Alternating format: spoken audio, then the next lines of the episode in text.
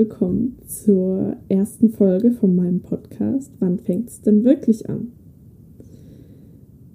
Schön, dass du da bist. Das ist dein Podcast über das Wiederaufstehen nach einem Rückschlag, in dem ich dir meine Geschichte erzähle, wie ich aus dem größten Tief bisher wieder zurück auf meinen Lebensberg klettern konnte und vor allem eben wie ich es erlebt habe und wie ich daraus sehr viel Stärke für mein und in mein Leben jetzt wieder mit reinnehmen konnte. Heute in der ersten Folge möchte ich dir erstmal erzählen, wie es dazu kam, weil damit du einfach auch für die nächsten Folgen weißt, wie es worüber ich eigentlich spreche und um was es da genau geht Genau, damit du einfach auch so ein bisschen den Hintergrund hast. Und zwar ist es so, dass ich vor inzwischen fünfeinhalb Jahren im, im ersten Ausbildungsjahr in der Ausbildung war. Und ähm, genau, also ich bin Physiotherapeutin und war damals im, im ersten Ausbildungsjahr. Und ja, mich hat der Körper und das Medizinische immer total fasziniert und ich wollte unbedingt Menschen helfen, eben in ihrem Körper gut zurechtzukommen und das eben, ja, weil für mich irgendwie schon sehr früh klar war, dass das so das Wichtigste ist, dass man mit seinem Körper ganz viel machen kann und dass das halt einfach der Ausdruck von unserem Leben ist und dass wir ihn sehr brauchen. Genau, deswegen habe ich damals mit dieser Ausbildung auch angefangen und habe dann bin dann auch an eine Schule, in der man nebenbei auch eine Gymnastiklehrerausbildung machen konnte, weil mir Sport immer mega Spaß gemacht hat. Also ich habe es geliebt, mich zu bewegen. Und also der Schulsport nicht unbedingt, muss ich dazu sagen, aber mehr so Sachen, die ich in meiner Freizeit gemacht habe. Und da war ich sehr sportorientiert. Genau, und ähm, nach einem halben Jahr Ausbildung, als wir aus den Weihnachtsferien wiederkamen, da ist in der ersten Stunde Gymnastik, ähm, ja, das weiß ich noch wie, also es ist noch genau vor meinen Augen, wie das war. Da ähm, haben wir eine kleine Choreo gemacht gehabt, also so eine kleine Tanzchoreografie und ähm, haben die einfach wiederholt. Und als wir das erste Mal wieder auf Musik gemacht haben, da hat es auf einmal einen Schlag in meiner Schulter getan bei einer Bewegung. Und ich war im ersten Moment einfach nur ultra verwirrt und habe versucht, einfach weiterzumachen. Äh, was dann auch in der nächsten Sekunde direkt klar war, dass das nicht funktioniert, weil mein Arm einfach nach unten gesunken ist. Und ähm, der eben total schwach war und auch wehgetan hat und das konnte ich mir überhaupt nicht erklären. Und dann bin ich, ähm, habe ich mich rausgesetzt und habe erstmal so, habe mir dabei nichts groß gedacht und habe einfach ja die nächsten Tage weitergemacht und bin dann auch erst Ende der Woche zum Arzt, als dann die Schmerzen langsam unerträglich wurden. Genau, und so hat es angefangen. Und wie ich eben inzwischen weiß, war das ähm, meine erste Schulterluxation, die ich hatte. Das ist eben, wenn die Kugel aus der Gelenkpfanne rausspringt. Und hatte danach erstmal richtig Probleme über drei Monate, ständig Schmerzen. Ich habe dann auch irgendwann Cortison genommen und habe auch mal eine Schulterspritze bekommen, weil ich einfach unglaubliche Schmerzen hatte. Und da habe ich mir dann schon überlegt, ob das wohl der richtige Job für mich ist. Und habe eben mit vielen Ärzten auch darüber gesprochen und war auch bei einem Physiotherapeuten. Und ähm, alle sind davon ausgegangen und ich dann auch, dass das eine einmalige Sache ist und dass ich mit Schulterkräftigungsübungen und Stabilisierungsübungen das sehr gut hinkriege und dadurch, dass ich auch gerne und viel Sport mache, das einfach auch nicht so das große Problem ist. Da musste ich einfach langsam wieder aufbauen. Und dann ging das auch ganz gut und ich ging ja, bin so durch viele Auf und Abs während der Auf Ausbildung gegangen. Zu Prüfungszeiten, wenn ich dann wirklich viel körperlich machen musste, haben sich immer so kleine Entzündungen aufgebaut in den Schultern. Und dann habe ich halt einfach Schmerzmittel genommen, um damit gut durchzukommen. Genau. Was ich jetzt auch nicht unbedingt jedem raten kann. Ich erzähle hier nur meinen Weg. Ähm und dann habe ich also immer weitergemacht und hatte dann aber auch so auf Dauer, hatte ich dann immer wieder hin und wieder so eine kleine, also ich nenne sie kleine Schulterluxation, weil es bei mir einfach so ist, dass aufgrund der anatomischen, also wie sich eben mein Körperbau ist, ähm, kann ich eben meine Schultern auch selber wieder einrenken. Und das ist für mich kein großer Akt, deswegen nenne ich das immer nur kleine Schulterluxation, weil ich eben, also wie gesagt, das hängt bei mir nicht ewig draußen und ja, das ist einfach so. Es, es ist von daher nicht ganz so gravierend wie andere, die halt wirklich ins Krankenhaus müssen. Und das ist ja bei mir nicht der Fall. Genau, und da, ähm, die haben eben zugenommen, diese ganzen kleinen Schulterluxationen. Und habe ich mir schon immer so gedacht, naja, schon wieder. Habe halt Schmerzmittel genommen, dann ging es wieder. Und so habe ich das in der Ausbildung gemacht und eben auch dann beim Arbeiten. Da wurde es dann wieder ein bisschen weniger. Und ähm, genau, also es kam immer so phasenweise, dass mal mehr, mal weniger Probleme. Und dann hatte ich mal wieder so Entzündungen an der Bizepssehne vorne an der Schulter. Aber auch das ging dann auch immer wieder weg. Bis jetzt im Oktober ähm, letztes Jahr war es dann eben so weit, dass dann bei irgendeiner so ganz läppischen Bewegung, da saß ich in der S-Bahn und wollte nur meine Kopfhörer zurück in den Rucksack packen und habe das anscheinend ein bisschen komisch gemacht. Und da hatte ich dann eben auch eine Schulterluxation. Das hatte ich noch nie, dass das in, bei einer Alltagsbewegung passiert. Habe ich mich total erschrocken. Saß dann wie versteinert da, habe mir voll auf die Lippe gebissen, damit ich nicht losschreie, weil das so wehgetan hat. Und habe aber auch da mir dann gedacht, okay, ähm, nimmst du halt Schmerzmittel, wie du es immer gemacht hast. Und bin tatsächlich am nächsten Tag wieder auf Arbeit gegangen. Ähm, ich habe dann ähm, auch gespürt, dass so der Arm halt wieder schwach war, halt so wie es immer war und ich ein bisschen weniger Gefühl in der Hand hatte. Und genau, da habe ich dann einfach weitergemacht und diese Schmerzen einfach versucht zu ignorieren. Und als dann so nach dem Wochenende wurde es dann auch wieder besser, habe ich gemerkt, okay, Schmerzen werden ein bisschen weniger. Ich habe halt immer noch langsam getan und habe halt versucht, nichts körperlich Anstrengendes zu machen. Genau. Und dann hat es so bis Weihnachten ziemlich zugenommen. Ich habe auf Dauer immer mehr Schmerzen bekommen und hatte dann auch ähm, über die Weihnachtszeit zwei Schulterluxationen, eine rechts und eine links.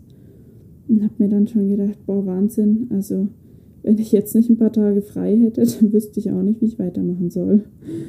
Ähm, und habe dann einfach probiert, eben mich auszuruhen, dass die Schmerzen runterfahren und habe dann einfach im Januar ganz normal weitergearbeitet. Wie gesagt, das kann ich nicht raten. und ähm, genau, das waren einfach, da hat mein Körper schon ganz häufig geschrien, hallo, Hilfe, es tut weh, lass es. Und das Einzige, was ich gemacht habe, ist, dass ich Schmerzmittel genommen habe und auch zu den Leuten, also so meinen Freunden, denen ich so drumherum erzählt habe, die haben alle gesagt, sag mal, lass dich doch einfach mal krank schreiben, mach doch einfach mal wirklich Pause, dass ich das auch echt erholen kann. Und das haben mir eben ganz viele gesagt. Aber in meinem Kopf waren immer nur meine Ziele und da war einfach, da kam das nicht vor in meinen Zielen, dass ich irgendwelche Einschränkungen habe. Und deswegen habe ich einfach beschlossen, nee, das geht auch anders. Ich wollte einfach jedem zeigen, wie stark ich bin, oder was heißt jedem, ich wollte es eigentlich nur mir beweisen, wie stark ich bin und dass ich da eben einfach weitermachen kann, obwohl mir solche Sachen passieren. Das wollte ich so um mich rum zeigen. Ja, und dann wurde es immer schlimmer und wie ich dann wirklich gelernt habe, dass es, ähm, dass es so nicht weitergeht, das war dann erst im Februar. Da habe ich dann, also zwischendrin war es dann nochmal kurz ein bisschen besser und dann wurde es immer schlimmer und ich habe immer wieder beim Arbeiten so Ameisenlaufen in den Händen gehabt. Und ich habe einfach gemerkt, wie sich meine Schultern immer nach oben vorne gezogen haben und ich konnte die teilweise gar nicht mehr entspannen, locker lassen und runterlassen, sondern die waren immer total fest und angespannt. Und ich habe dann immer mehr Schmerzen gekriegt und konnte irgendwann, das war dann so das Bezeichnendste, also ich hatte auch ein paar Schulterpatienten, weil sich viele Schulterpatienten bei mir auch sehr wohlfühlen, dadurch, dass ich eben selber diese Erfahrung habe und weiß, wo es weh tut und wie es ist, hatte ich da tatsächlich auch einige Erfolge bei Schulterpatienten. Und ähm, genau, und dann ist mir irgendwann so aufgefallen, so, hey, Wahnsinn, jeder meiner Schulterpatienten hat weniger Probleme als ich. Und das ist mir durch ein was ganz Bestimmtes aufgefallen, hat äh, einer gesagt, ja, ist schon ganz gut, aber die Bewegung, da ist mir aufgefallen, im Sport, ja, alle anderen konnten das und ich kann das nicht. Und dann ähm, habe ich eben mit ihm ein bisschen geübt. Und dann hat er so zu mir gesagt, na, bei Ihnen sieht das aber auch nicht rund aus. Dann habe ich nur gemeint, ja, ich habe auch Schulterprobleme, für mich ist das auch schwierig so. Und dann ist mir erst aufgefallen, dass sogar er besser war als ich und dass er weniger Schmerzen hatte als ich. Und das war so der Punkt, wo ich mir dann so gedacht habe, das kann ja eigentlich nicht sein. Und da habe ich dann ein bisschen drüber angefangen nachzudenken.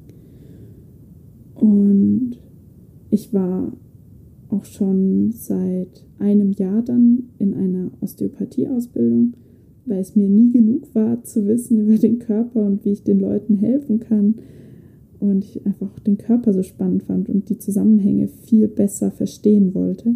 Deswegen habe ich direkt auch mit einer Osteopathie-Ausbildung angefangen.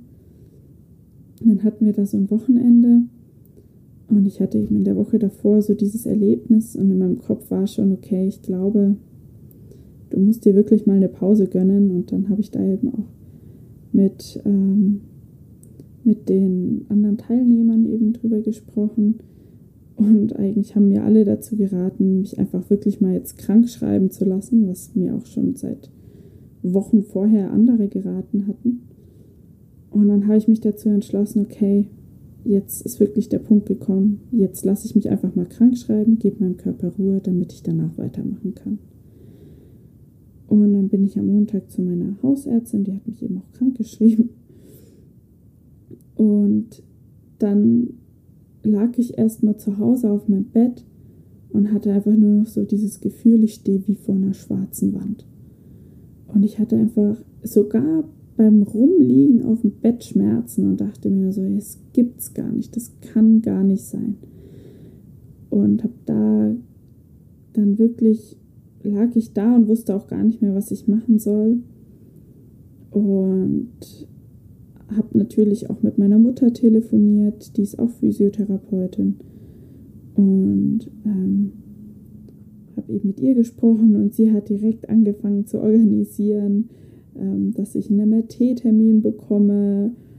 Und so, und dann habe ich mir gedacht, ja, ich muss jetzt endlich anfangen herauszufinden, was mit meinem Körper los ist, weil das, was ich über Jahre einfach als Status quo oder halt als meinen Status quo anerkannt habe, um einfach weitermachen zu können, das ist halt einfach nicht normal.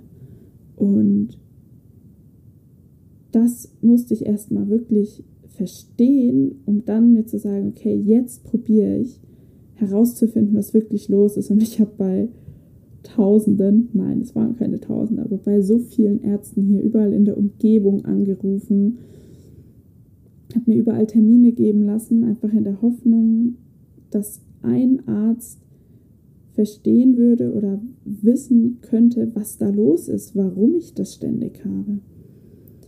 Und das war wirklich dann so, so der erste Schritt, dass ich dann beschlossen hatte, es reicht, ich muss jetzt auf meinen Körper hören und ich muss mich jetzt wirklich mal um meinen Körper kümmern auch und nicht immer nur ihm alles Mögliche abverlangen, sondern einfach mal genau hinschauen, wie es wirklich, was wirklich Sache ist und wie es ihm eben geht. Und genau, das sind auch so die Learnings, die ich so in den ersten Momenten hatte. Und zwar, das kann ich dir auch nur mitgeben, mal in deinen Körper reinzuspüren und zu schauen, geht es deinem Körper gut? Weil du lebst mit deinem Körper und ohne deinen Körper wirst du nicht weiterleben können. Also ähm, man kann schon, aber es ist dann halt ein sehr eingeschränktes Leben, also bei mir eben durch Schmerzen. Und ähm, hör rechtzeitig auf deinen Körper, fühl ab und an mal rein. Ich meine, bei jedem zwickt es mal irgendwo, man muss auch nicht alles überbewerten, aber dass du einfach mal schaust, ob es dir in deinem Körper gut geht. Und mein Körper hat nämlich schon geschrien nach einem Stopp und nach Aufhören. Und genau, dass du da einfach mal bei dir hinschaust. Und was ich dir eben auch, also was eben auch in dieser Folge, denke ich, rausgekommen ist, hör auf dein Umfeld. Also wenn dir ganz viele Leute sagen, na, da passt aber was nicht und ach, sie haben aber auch Probleme oder einfach auch ganz viele Freunde, die gesagt haben, lass dich doch einfach mal krank schreiben. Gönn dir doch einfach mal ein paar Wochen Pause. Ähm, weil einfach dauerhaft Schmerzen sehr zermürbend sind. Und genau, also würde ich mich freuen, wenn du in einem ruhigen Moment einfach mal darüber nachdenkst. Und ich freue mich schon auf nächsten Donnerstag. Da wird nämlich die nächste Folge kommen. Und ich würde mich riesig freuen, wenn du dir die eben auch anhörst. Und wenn du keine Folge verpassen willst, dann abonniere am besten meinen Podcast und dann hören wir uns nächste Woche wieder. Ich wünsche dir eine schöne Zeit. Tschüss und bis dann.